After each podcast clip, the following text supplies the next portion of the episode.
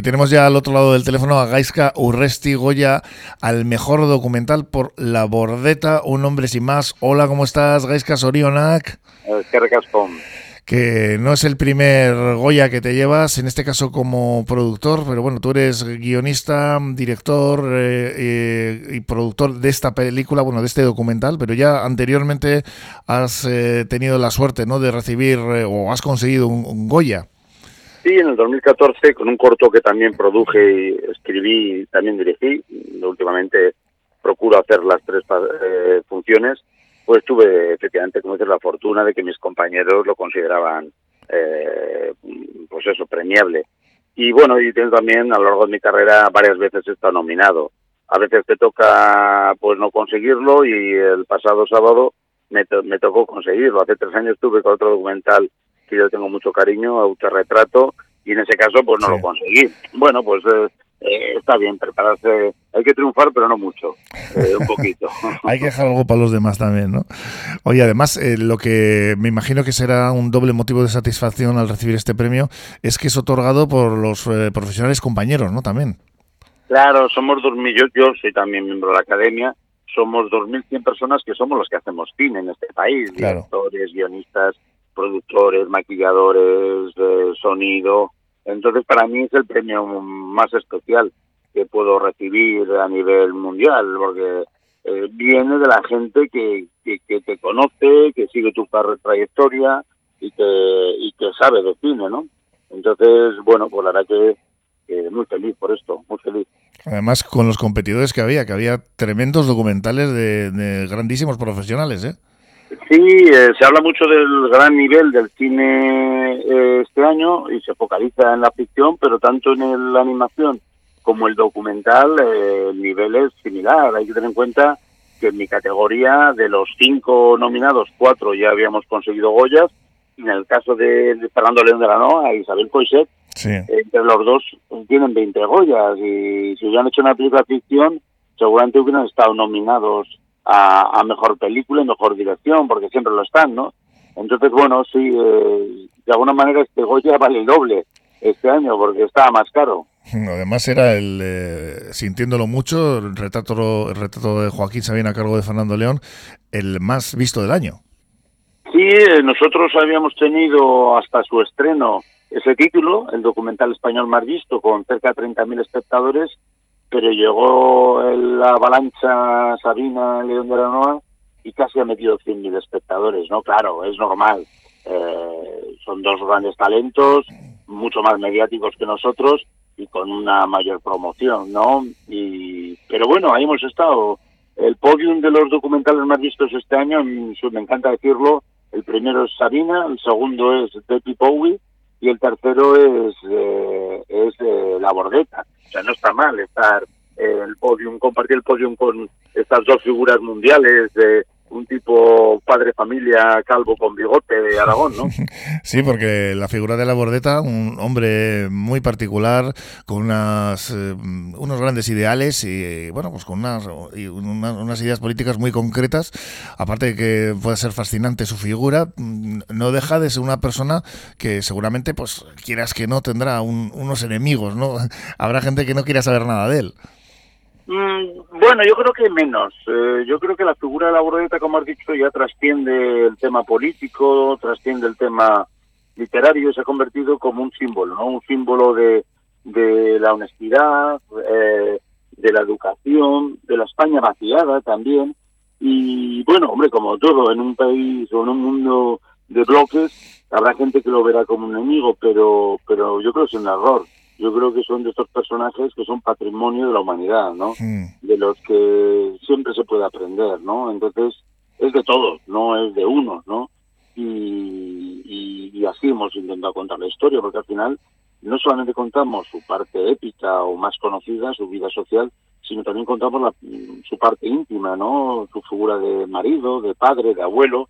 Y en ese sentido yo creo que cualquier espectador, conozca o no a la bordeta, se puede sentir identificado en esta historia, en este melodrama familiar, ¿no? Mm, ¿Cómo se aborda además esta figura, la bordeta, con eh, tantas, tantos prismas, tantos ángulos de, de, una persona tan polifacética? Bueno, a mí me interesa mucho. Hace tres años, eh, como te digo, hice autorretrato que Luis Eduardo Aute tenía en, otros, en otras mm. parcelas. Sí, pintor, cantante pintor, cantante, cineasta, Bueno, de hecho, su madre decía que lo que mejor hacía era pintar, que es más conocido como cantante, ¿no? Bueno, en la película mucha gente se descubrió como eh, pintor, o sea, como descubrió su, poética eh, pictórica y le sorprendió mucho. Efectivamente, yo tenía ya un poco esa experiencia y me interesan mucho los personajes que efectivamente eh, bueno, son conocidos en este caso por la canción, pero trascienden, ¿no? También me interesa Saura, ¿no? En ese sentido, que falleció el otro día y que tuve el privilegio de producir. Eh, evidentemente, todo el mundo lo recuerda como un gran cineasta, pero era un pintor y un, y un fotógrafo excepcional también, y director teatral. Entonces, bueno, eh, al final hablamos de creatividad, hablamos de artistas, ¿no? Y eso es muy interesante, ver cómo la creatividad, pues, surge de diferentes formas. Eh, bueno, en este caso de la bordeta no era tanto tocar estas facetas que se toca, sino el acercamiento, como te he contado, era más eh, íntimo, ¿no? Más eh, reflejar sus dudas, sus inseguridades, su fragilidad a través del relato de la familia. Y eso yo creo, como digo, es la, origen, la originalidad de, la película, ¿no? Habéis contado con muchos recursos en los que él aparece, me imagino, ¿no? Bueno, el trabajo de documentación en, un documental, valga la redundancia, es fundamental, es intentar eh, ver y descubrir y encontrar todos los materiales que hubo. Que en el caso de una bordeta no son tantos, porque no fue una estrella mediática, o, cuando fue realmente trascendente el mundo de la canción eran los 70, 80, donde no había tantas televisiones ni tanto testimonio visual. Entonces, bueno, ha sido un trabajo eh, arduo, ¿no? De, de hecho, te incluimos imágenes de, la televisión sueca, por ejemplo, que en los años 70 hizo un excelente documental sobre los cantautores, cuando todavía no había libertades en este país, pues en el que sale Raimón, Miquel Laboa, Sánchez Ferlosio ¿eh? y el propio La Bordeta. Entonces, bueno, mm, para llegar a esto hace falta buscar y buscar mucho, preguntar, y no dejar, y no dejar de buscar material. ¿Y qué es lo que más os ha sorprendido a la hora de buscar eh, toda esa historia documental, todo todo lo que es eh, escarbar ¿no? dentro de su vida, incluso de su vida personal? Bueno, pues eh, lo más sorprendente fue que dos meses antes de empezar a rodar, su viuda y narradora del documental, Juana de Grandes, encontró entre sus papeles un diario que ella desconocía, que va del año 64 al año 78, y en el que se descubre una bordeta frágil, inseguro de lo que hacía, con muchas dudas, cabreado, eh, y además lo bueno que tiene este diario frente a sus memorias, que él escribió otros libros de memorias, es que esa situación se cuenta en presente, en tiempo real, no matizada por la memoria años después, ¿no? Y es, un, es una joya, de hecho, la narrativa de la película se vertebra alrededor de varias escenas en las que se revisita ese diario en el que van contando diferentes pasajes, ¿no? Porque de alguna forma nos trae a la bordeta al, presente.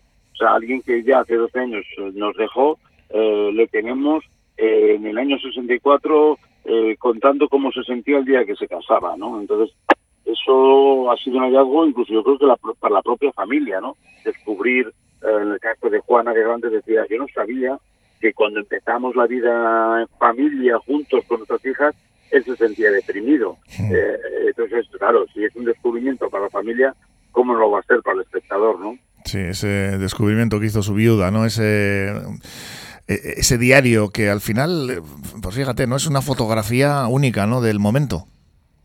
Claro, eh, como te he dicho antes, eh, la memoria es benévola, ¿no? Recordamos nuestro pasado como queremos recordarlo, mientras que el presente es como nos sentimos en ese momento. Y eso, y además en la intimidad, porque puedes hacerte una entrevista, tú ahora me haces una entrevista, y bueno, proyecto una imagen, ¿qué quiero decir? Pero cuando me encierro en mi intimidad o en mi soledad, pues seguramente están en los demonios de una forma, o los miedos o las dudas, de una forma que no manifiestas ante una cámara o ante un micrófono, ¿no? Entonces, bueno, esta es la grandeza que tiene descubrir ese labor desconocido, ¿no? Tres libros de memorias, además, grabaciones de esos conciertos, como decías antes, muchas entrevistas y la verdad es que al final es un trabajo arduo, pero que, bueno, ha tenido como premio además, y aparte de la satisfacción que como nos transmites, eh, os ha dado trabajar en, eh, esta figura, en, eh, la figura de la bordeta, pues ha tenido como premio este Goya, que la verdad es que pues, siempre, como decíamos al principio, viniendo de los propios compañeros, y profesionales es eh, muchísimo más eh, pues eh, satisfactorio, ¿no, Gaiska? Bueno, sí, hombre, no solamente tiene el Goya, ¿eh? o sea, a mí que las reacciones que está provocando en nuestros 30.000 espectadores que han ido al cine, que terminan coreando el canto libertad. Eso te iba a decir, se ha, puesto, se ha puesto en las, de, moda en las manifestaciones ahora, ¿no? Efectivamente, que se está utilizando el canto de libertad como un himno para reivindicar la sanidad pública, me parece que que bueno, eso lo consigo la bordeta, pero que la película ha contribuido eso. Para mí eso es tan premio como el Goya. Hmm. Y luego no olvidemos que eh, a finales del año pasado también ganamos el premio Forqué, el premio que otorgan los productores. Entonces, bueno, la verdad que eh, está siendo un recorrido desde el 23 de septiembre que los tornamos comercialmente, pues muy bonito, muy bonito, tanto eh, por el número de espectadores, como por la relación que tiene, como por los reconocimientos que está recibiendo, ¿no? Da la impresión también de que el género documental ha cobrado nueva vida, ¿no? Bueno, yo creo que el documental, el cine empezó siendo documental. O sea, la primera película de la historia del cine, la salida de la fábrica de los hermanos Lumière, eh, era un documental, era una cámara eh, mm, con el testimonio de gente de su, de su de trabajo. Que nos recuerda para, para qué está la cámara, ¿no? Para precisamente eso, documentar el momento, ¿no? Efectivamente, para documentar el, el, tiempo, ¿no? Y ahí ha estado siempre. Es cierto que el espectador de salas tiene cierto prejuicio a ir a una sala de cine porque tiene una asociada la idea de, de, un género más televisivo, más reportajil, hmm. más del documental de animales. Eh, eh, sin embargo, gracias. Eh, y, las teles no confían en el, en el género, en las teles generalistas gracias a las plataformas que permiten que la gente se cree su propia programación, mucha gente está descubriendo el género documental como lo que es, un género cinematográfico en el que se cuentan historias, historias que te divierten, que te emocionan, que te, que te entretienen y que al final, además de todo esto, te enseñan algo de la vida. Entonces, este, bueno, yo creo que es un reto que conseguir, como hemos conseguido nosotros, o como ha conseguido Fernando León, que cada vez más espectadores disfruten de un documental en sala de cine, porque sin duda la experiencia es mucho más gratificante. Como te he dicho, en nuestro documental la gente corear el canto libertad o aplaudir al final de la proyección no lo hace solo en su casa, lo hace cuando está rodeado. Y la emoción que sientes en un cine eh, no es un tema técnico de sonido ni de tamaño de imagen, es un tema de comunión, de partir con gente desconocida que mm. está al lado tuyo, pues es una historia. Y eso venimos haciendo las cavernas y creo que no se va a perder nunca. Una interactividad eh, similar a la que ocurre en los conciertos de rock, por ejemplo, ¿no? Gaisca, Gaisca Urresti. O en una misa, o sea, sí, somos animales que necesitamos de la comunidad. Y de la emoción. Guionista, director, productor de cine, segundo galardón, segundo Goya en este caso, que Soriona, que por ese documental eh, La Bordeta, un nombre sin más y a seguir triunfando. y antes de que me sí. no hemos hablado de que en esta gala, aparte de este protagonismo portugalujo, hubo uno más triste, que no lo se reivindica. En el In Memoriam eh, salió la imagen de Jesús Yagüe, un cineasta portugalujo, nacido en Portugalete, que falleció. Yo pensaba que había fallecido el 22, pero nació el 21 y no se le rindió tributo. Y quería tener unas palabras de recuerdo para él y su familia, porque, bueno, pues él en los 60 se fue de Portugalete para poder hacer cine en Madrid y trabajó en televisión. Y es un cineasta, bueno, no suficientemente reivindicado. y bueno, cuando vi su foto en, en el In Memoriam, pues creo que hay que recordarle, hay, que recordar por supuesto. Estamos ahora haciendo cine, pero también los pioneros, ¿no? Y no hay que olvidar esto. Pues te agradecemos el, el, que lo recuerdes y por supuesto que nos sumamos a ese, esa memoria de, un, de una figura histórica dentro del cine, además portugalujo, ¿eh? Efectivamente, sí, sí. Pues es que ricasco, Gaisca, Gaisca Urresti, Goya el eh, mejor documental por la bordeta y como decíamos antes, eh, que no sea el último, ¿eh? Venga, de acuerdo, muchas gracias. Y es que, es que recasco.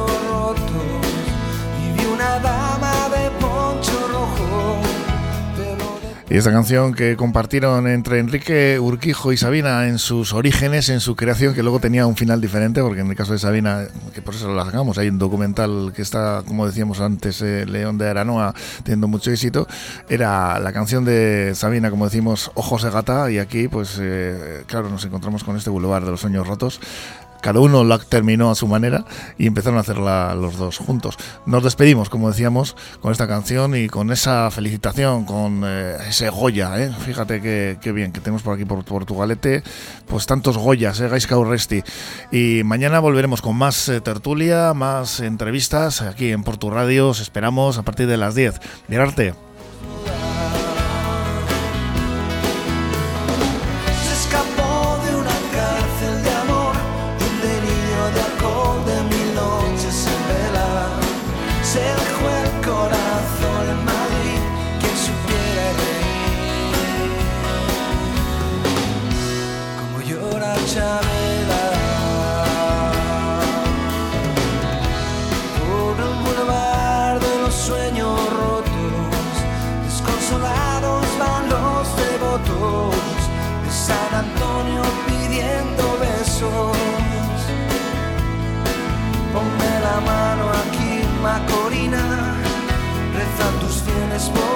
Por las cantinas, paloma negra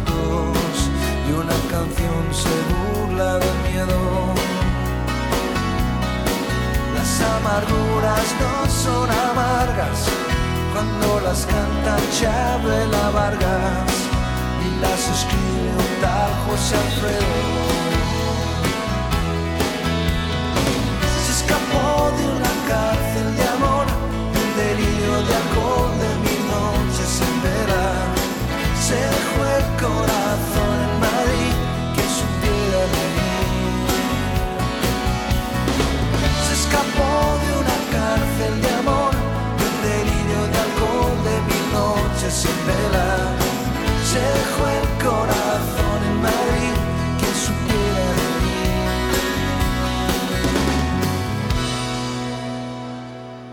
Como llora Chabela.